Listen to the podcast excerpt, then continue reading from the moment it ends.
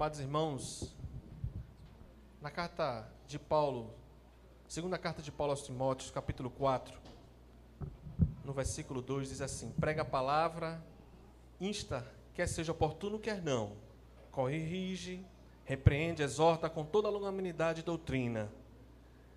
E é com essa leitura que nós precisamos observar, ler, ser exortado através do pastor Gilberto, que nós viemos estar com os ouvidos clamando ao Senhor para nos dar o, entendimento e o discernimento da palavra de Deus, para que venhamos sair daqui alimentado e que Deus possa assim abençoá-lo e usá-lo como boca de Deus nesta noite.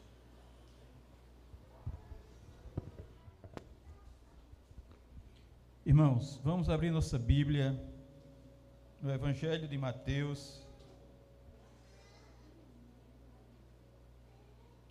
capítulo 19.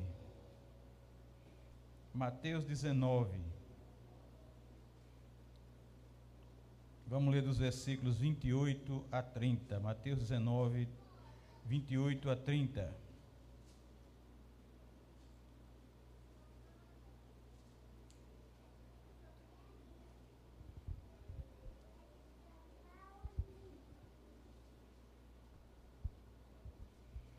Mateus 19, 28 a 30.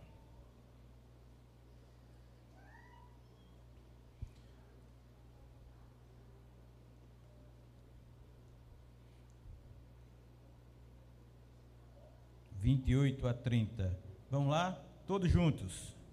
Jesus lhes respondeu: Em verdade vos digo que vós, os que me seguistes, quando na regeneração o Filho do Homem se assentar no trono da sua glória, também vos assentareis em doze tronos, para julgar as doze tribos de Israel. E todo aquele que tiver deixado casa, ou irmãos, ou irmãs, ou pai, ou mãe, ou mulher, ou filhos, ou campos, por causa do meu nome, receberá muitas vezes mais e herdará a vida eterna. Porém, muitos primeiros serão últimos e os últimos primeiros. Oremos. Deus, tu és o Senhor Todo-Poderoso e a tua palavra é o poder do Senhor para a salvação de todo aquele que crê. Nós te agradecemos, Senhor, por essa palavra. Então, Senhor, dá-nos entendimento para o Senhor entender essa verdade, essa sabedoria e testemunhar o Evangelho de Cristo Jesus. Nós te agradecemos, Pai, em nome de Jesus. Amém e amém. Irmãos, preste atenção nessa mensagem, preste atenção nessa história, preste atenção nisso que vai ser passado aqui sobre os moravianos. Preste atenção.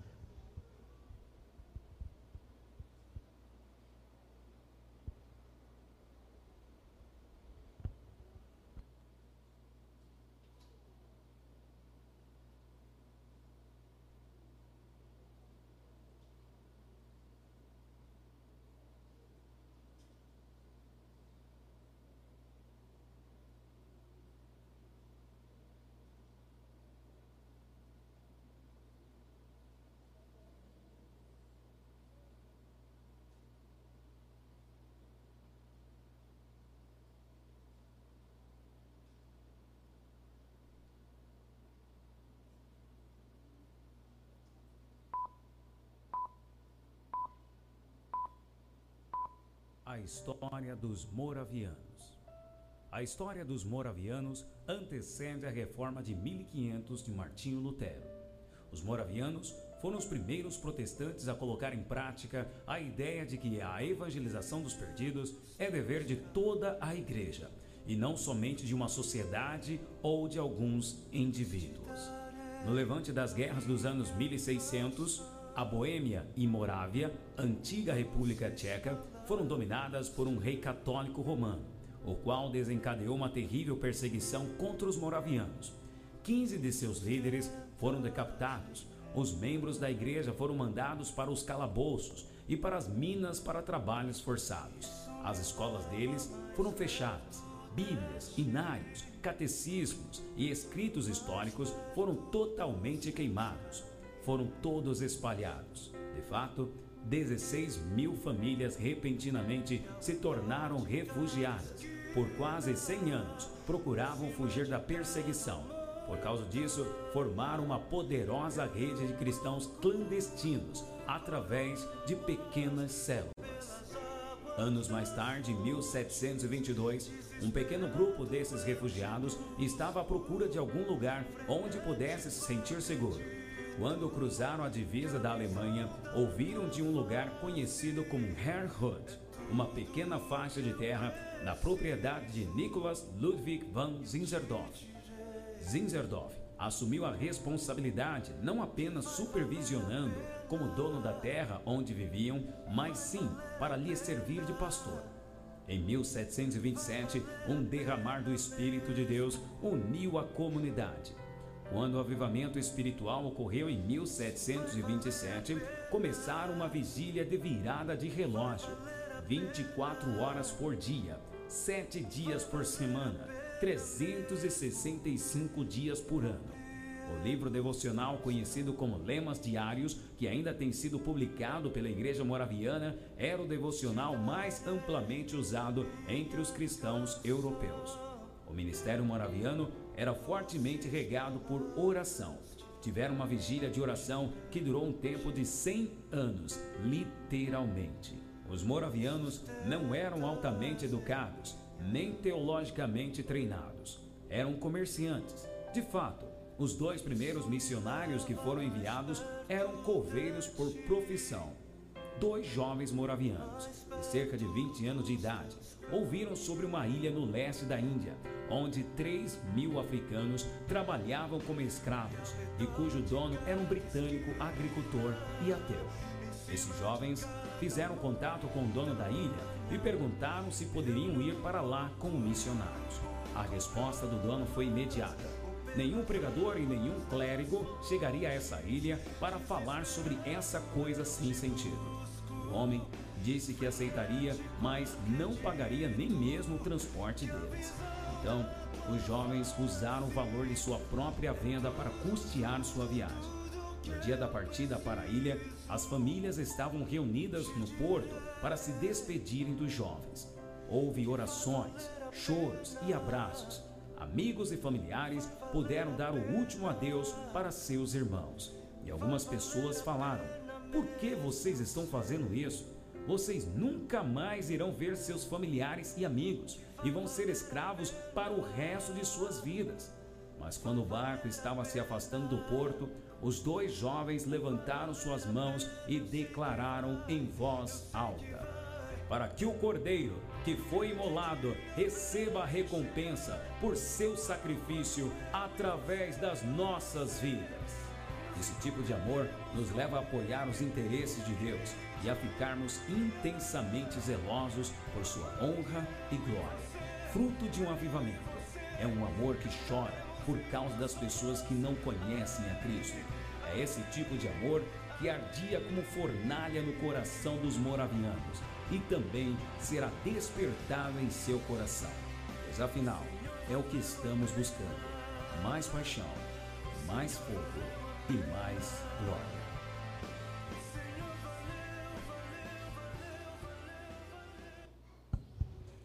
Nós cantamos várias músicas, irmão. Pelo menos umas três músicas que eu conheço fala sobre que o Cordeiro receba a sua recompensa através de nós. Tem um que diz, uma que diz: que o cordeiro receba a recompensa do seu sofrimento, que o cordeiro receba a recompensa através de nós. Texto que nós lemos, irmãos, é, Jesus estava falando sobre riquezas, o problema das riquezas. E Jesus ali está dizendo aos discípulos que dificilmente entrará no reino dos céus um rico. E ele ainda diz mais que é mais fácil um camelo passar pelo fundo de uma agulha do que entrar um rico no reino de Deus. E quando ouviram isso, os discípulos ficaram grandemente maravilhados e disseram: sendo assim, quem pode ser salvo? mesmo que eles não tivessem riquezas, mas todos nós, irmãos, pensamos em ter mais, mais e mais, e sempre ter, ter, ter. E Jesus, fitando neles o olhar, disse isso: Isto é impossível aos homens, mas para Deus tudo é possível. Então, naquele momento, Pedro se expressou ali e disse: Eis que nós tudo deixamos, assim como aqueles moravianos, assim como aqueles dois jovens de praticamente 20 anos, tudo deixamos e te seguimos. Que será, pois, de nós?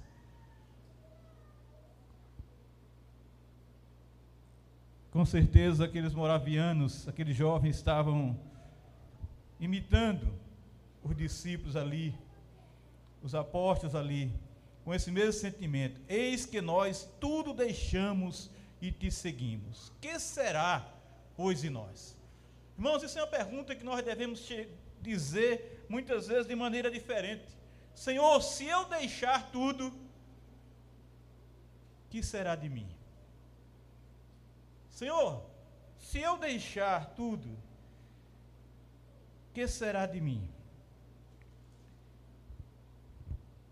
William Hendricks, nesse versículo 28, que diz assim: Jesus lhe respondeu: Em verdade vos digo que vós, os que me seguistes, quando na regeneração, quando na regeneração, o Filho do Homem se assentar no trono de sua glória, também vós vos assentareis em doze tronos para julgar as doze tribos de Israel. E William, William Hendricks diz: Quão maravilhosa é esta promessa, especialmente quando consideramos quão longe da perfeição estavam esses homens a quem ela foi dada. Eram homens simples, mas homens imperfeitos, sim, como nós. Irmão, Jesus assegura a esses doze discípulos que, ainda quando Deus é o único autor da salvação deles, eles mesmos serão ricamente recompensados pelo sacrifício que fizeram e estão fazendo, e estavam fazendo ali naquele momento. O fato de que Deus se deleita em conceder a seus filhos o prêmio da graça está claramente estabelecido na Sagrada Escritura. E tudo isso porque, como em muitas e muitas outras passagens do Antigo Testamento e do Novo Testamento, poderiam facilmente ser acrescentadas, porque o porquê disso é tão somente porque Deus é amor. Deus é amor. O galardão a que Jesus se refere na presente passagem foi definitivamente prometido aos doze. Uma promessa mais ampla feita a todos os crentes vem exatamente e imediatamente no versículo 29. Mas, na primeira dessas promessas, é preciso notar que ela pertence à posição dos doze em a regeneração. Isso é, no que poderíamos chamar o universo restaurado ou renovado, o novo céu e a nova terra. Jesus não estava prometendo ali imediatamente nesse momento, mas ele estava dizendo: quando na regeneração, filho do homem se assentar no trono da sua glória, também vós vos assentareis em doze tronos para julgar as doze tribos de Israel. Que era melhor ter tronos aqui no mundo, muito dinheiro, tudo que sonhamos, tudo que almejamos, tudo que queremos, ou assentar-se no trono da glória eterna. O tempo em que essa promessa se cumprirá é definitivamente indicado como sendo o dia quando o Filho do Homem se assentará no trono do seu reino. Noutros termos, irmãos, a referência é claramente ao período que se inicia com o dia do retorno de Cristo para o juízo final.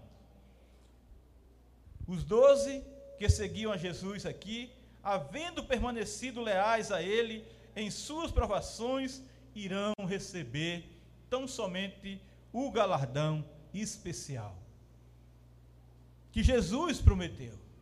Jesus disse que haveria. Não era uma promessa vã, não era uma promessa para ganhá-los, não era uma promessa para tê-los, não era uma promessa simplesmente por prometer. Não.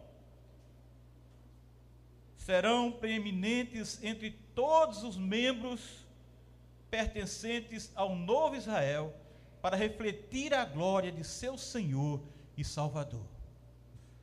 Os que têm vivido mais perto de Jesus, aqui também estarão mais perto dele lá. A nossa proximidade de Jesus aqui reflete a nossa proximidade dele lá. No versículo 29 se encontra a promessa geral, aquela destinada a todos os verdadeiros seguidores de Jesus. E ele diz: e todo aquele que tiver deixado casas, não só os discípulos ali, não só os apóstolos, mas todo aquele que tiver deixado casas, ou irmãos, ou irmãs, ou pai, ou mãe, ou mulher, ou filhos, ou campos, por causa do meu nome, receberá muitas vezes mais e herdará a vida eterna. Irmãos, essas promessas é para todos o que nesta vida escolhem a Cristo acima de todos e de tudo, mas mesmo acima dos seus mais íntimos parentes e mais preciosas possessões. É colocar Jesus em prioridade da sua vida em tudo, em todas as coisas. Lá em Mateus 10, 39, 37 a 38 diz: Quem ama seu pai ou a sua mãe mais do que a mim não é digno de mim. Quem ama seu filho ou sua filha mais do que a mim não é digno de mim. E quem não toma a sua cruz e vem após mim não é digno de mim. Eles têm feito o sacrifício de Jesus por amor do meu nome.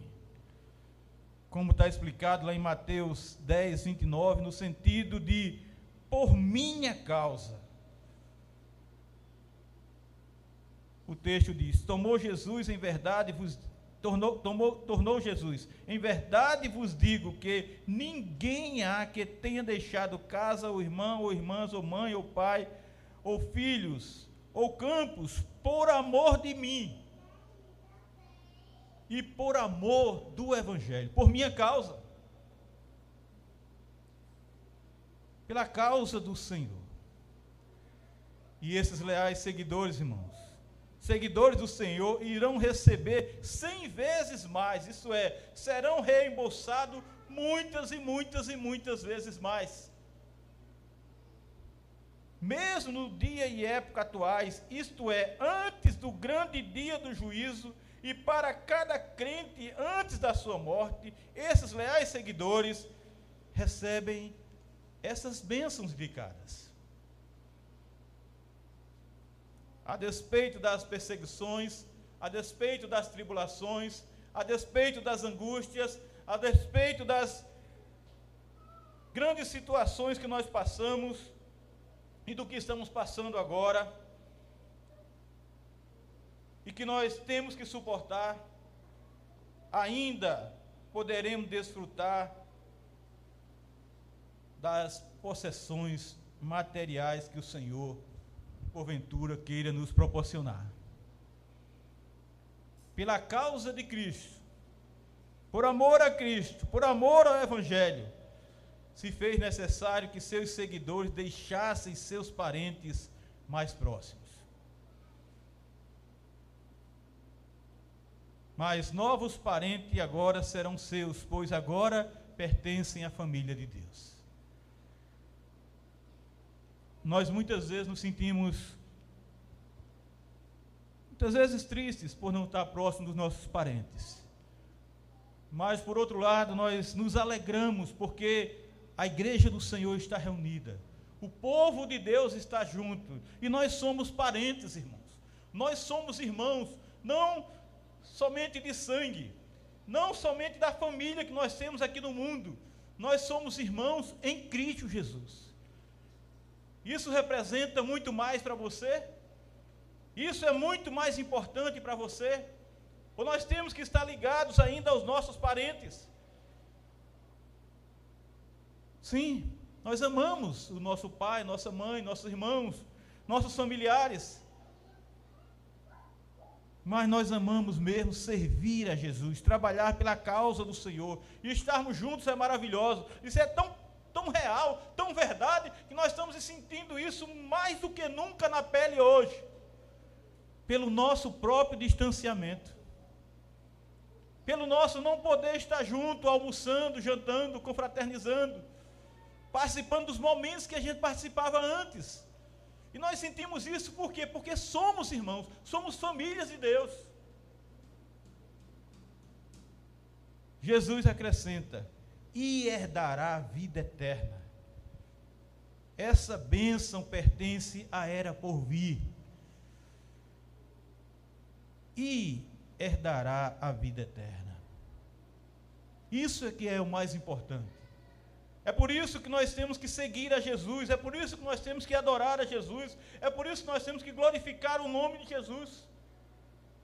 Todas as bênçãos espirituais que são concedidas aos filhos de Deus, em princípio, nessa presente vida, serão deles em medida cheia, completa, inteira no porvir. Brevemente, Jesus está voltando.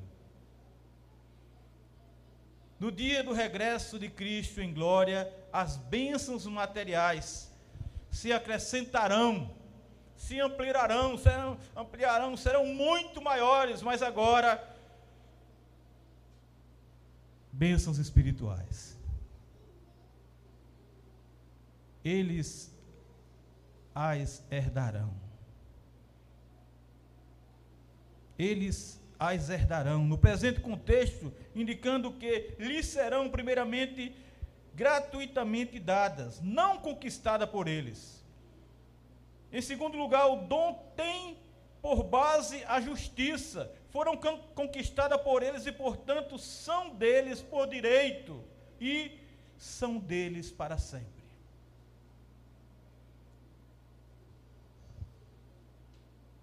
Porém, preste atenção. Jesus diz, depois de explicar tudo isso, Jesus diz: porém, muitos primeiros serão últimos, e os últimos primeiros. O que é que Jesus está dizendo aqui? Irmãos, os primeiros são aqueles que, em decorrência da sua riqueza, educação, posição, prestígio, talentos, etc., etc., são altamente considerados. Considerados pelos homens em geral, às vezes até mesmo pelos filhos de Deus são respeitados, são colocados muitas vezes com tanta honra, com tanta glória. Deus vê e conhece o coração. Muitas dessas mesmas pessoas são por Ele destinadas a uma posição de retaguarda em relação aos demais. Não só acontecerá que muitos dos que agora são considerados colunas da igreja serão últimos, mas também muitos que granjeiam a fama, muitos que querem, que correm atrás, que buscam a fama. Mas, meu irmão, minha irmã, pense, pense agora, pense naquela pobre viúva, como foi lido aqui, né? que contribuiu com duas míseras moedas. Pense também em Maria Betânia, cujo ato de amorosa prodigalidade foi criticado pelos discípulos. Essas sim, essas serão primeiro no dia do juízo. Essas serão primeiro no dia do juízo. E quanto e o que dizer daqueles dois jovens moravianos? Por volta de 20 anos de idade, que decidiram ir para uma ilha no leste da Índia, onde 3 mil africanos trabalhavam como escravos. O que dizer desses homens? Que sabia que iam para um lugar que ia viver como escravos E ali, sem nenhum recurso, sem nenhum investimento, inclusive o dono lá disse que não pagaria um centavo pelo transporte dele, mas com recursos próprios e sem o apoio de ninguém, resolveram seguir o propósito, seguir o objetivo, seguir aquilo que Deus tinha falado ao coração deles. E eu fico imaginando no dia daquela despedida. Todos ali, orando, chorando, abraçando, talvez até muitos desesperados com aquela situação. Ali os amigos, familiares, dando o último adeus, sabendo que nunca mais viriam aqueles jo jovens, porque eles iriam sem esperança de volta. E quando eles perguntavam por que estavam fazendo aquilo, por que isso? Para que isso? Se nunca mais eles veriam seus familiares, se seriam escravos para sempre. E com as mãos levantadas, eles declaram: Para que o cordeiro? Estavam deixando pai, mãe, filhos, esposa, deixando para quê? Para que o cordeiro que foi imolado receba a recompensa por seu sacrifício através das nossas vidas. Irmãos, isso é um espírito de gratidão. Isso é verdadeiramente render graças ao Senhor com a sua própria vida, é doar a vida, é se entregar. O que é que nós estamos fazendo, irmãos, diante dessa consciência? O que é que nós estamos fazendo com a nossa vida? para agradecer a Deus, para agradecer ao Cordeiro, a Cristo Jesus, pelo que ele fez por nós, para que o Cordeiro que foi imolado receba recompensa por seu sacrifício através das nossas vidas. Não era que eles estavam pagando, era gratidão no coração deles. Eles estavam fazendo aquilo porque eram gratidão. Esse é o amor que nos leva a apoiar os interesses de Deus e a ficarmos intensamente zelosos por Sua honra e tão somente por Sua glória. Esse é o amor que chora por causa das pessoas que não conhecem a Cristo. Que interesse nós temos nas almas perdidas? Que interesse nós temos em muitas e muitas vidas que estão aqui ao redor de nós, irmãos, indo para o inferno. E nós muitas vezes temos reclamado, temos murmurado, está vendo aí? Olha o que é que estão fazendo. Sim, o que nós estamos fazendo por elas. Que atitude nós temos tomado em recompensa pelo sacrifício de Cristo. Esse amor ardia como fornalha no coração dos moravianos e também tem de ser despertado em nosso coração. Tem que haver em nosso coração paixão, amor real pelas almas perdidas, pelas almas que estão descendo as escadarias do inferno. Irmãos, a evangelização aos perdidos é dever de toda a igreja e não somente de uma sociedade ou de alguns indivíduos. Não é que fulano ou cicrano tem o dom de evangelizar, não é que fulano ou ciclano, irmão tal, irmão qual, tem o dom e eu não tenho. Todos nós somos missionários de Deus. Todos nós somos evangelistas de Deus. E todos nós podemos e devemos e precisamos testemunhar o evangelho de Cristo Jesus. Para que o cordeiro imolado receba a recompensa por seu sacrifício através das nossas vidas. Os moravianos faziam vigília de 24 horas por dia, 7 dias por semana, 365 dias por ano, 100 anos literalmente eles vigiaram. E nós, irmãos, precisamos deixar. Eu e você, nós precisamos deixar.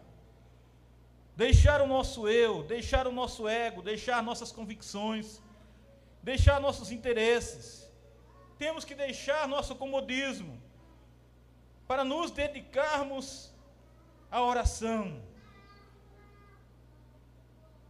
para nos dedicarmos, irmãos, plenamente à oração, não à falação, para nos dedicarmos à, à evangelização, ao trabalho verdadeiro de missões, para, para que sejamos uma igreja missionária, uma igreja evangelística. Nós somos uma igreja, irmãos, que temos programação para tudo, mas missões e evangelização é muitas vezes uma vez por ano. Uma programação uma vez por ano. A igreja do Senhor, a igreja do Senhor, precisa ser uma igreja evangelística. A igreja de Deus precisa trabalhar diariamente, a todo momento, a todo instante, nesta obra. Esta é a obra do Senhor, ide por todo o mundo. E nós fazemos de tudo, menos evangelizar. E nós realizamos tudo, menos evangelizar, pregar o evangelho, proclamar as boas novas do Senhor. A ordem do Senhor, por isso, é deixar. Aquele que deixa, aquele que deixa, porque quem deixa ganha. Quem deixa é recompensado. O galardão é para aquele que deixou. O galardão é para aquele que deixou. E todo aquele que tiver deixado, vê? E todo aquele que tiver deixado, não é o que não deixou. E todo aquele que tiver deixado casas, ou irmãos, ou irmãs, ou pai, ou mãe, ou mulher, ou filhos, ou campos, por causa do meu nome, receberá muitas vezes mais e herdará a vida eterna. Todo aquele que deixar, receberá muitas vezes mais e herdará a vida eterna. Para que o cordeiro que foi imolado receba recompensa por seu sacrifício através das vidas da Igreja Presbiteriana de São Martim. Que Deus abençoe.